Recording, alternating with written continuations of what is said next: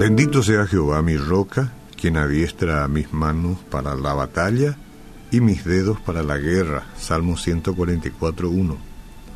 Esta vida, amigos y hermanos, es una guerra y cada día una batalla. Estamos sintiendo últimamente que es así. Si no lo sabíamos, por ahora nos vamos dando cuenta. Y el cristianismo que profesamos no te transforma a ti ni a mí en un hombre místico, inerte y conformista.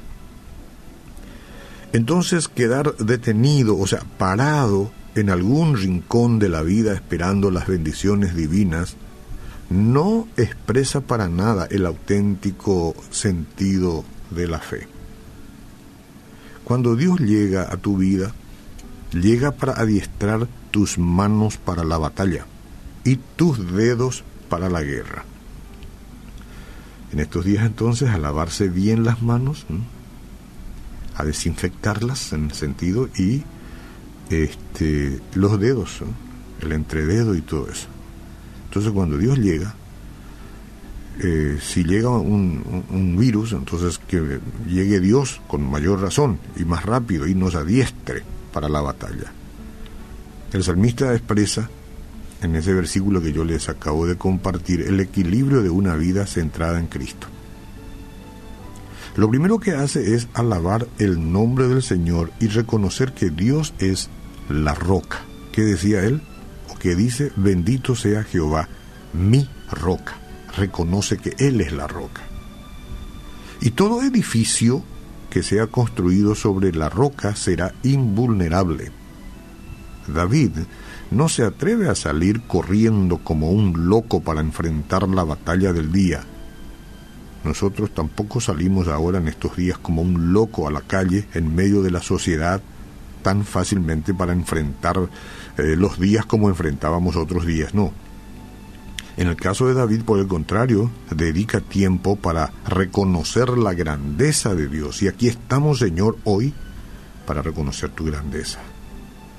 La experiencia de David es colocar sus planes en las manos de la roca, porque nada puede fracasar cuando Dios es el fundamento. Después de reconocer que no está solo, el salmista está listo para luchar Luchar sin Dios es locura. Repítalo, Oscar. Luchar sin Dios es locura. Y mire que hay muchos locos, ¿eh?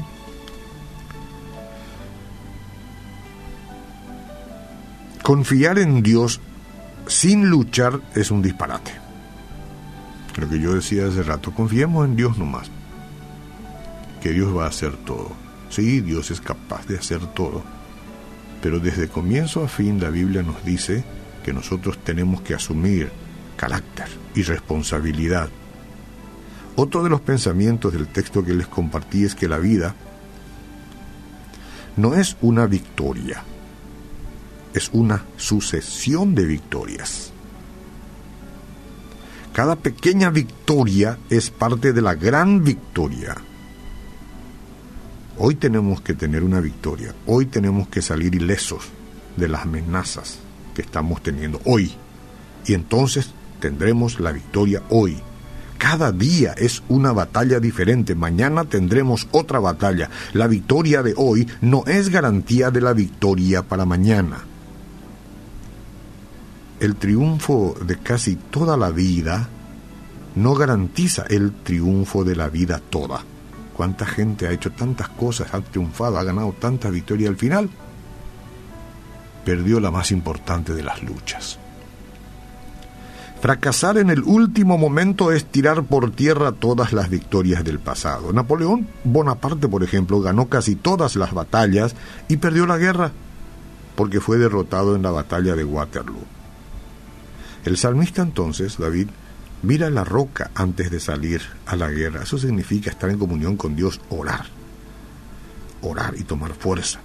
Roca en la Biblia es sinónimo a la permanencia en Jesús, que es la roca de los siglos.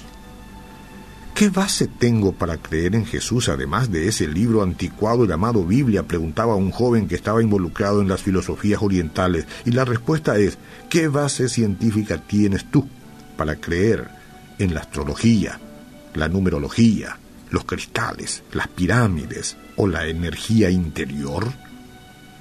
Anticuadas son las cosas que pasan con el tiempo, amigo. La Biblia es antigua, sí, pero es siempre actual, permanece para siempre.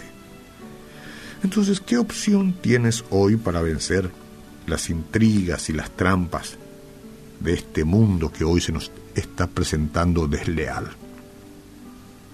David eligió la opción correcta y fue victorioso.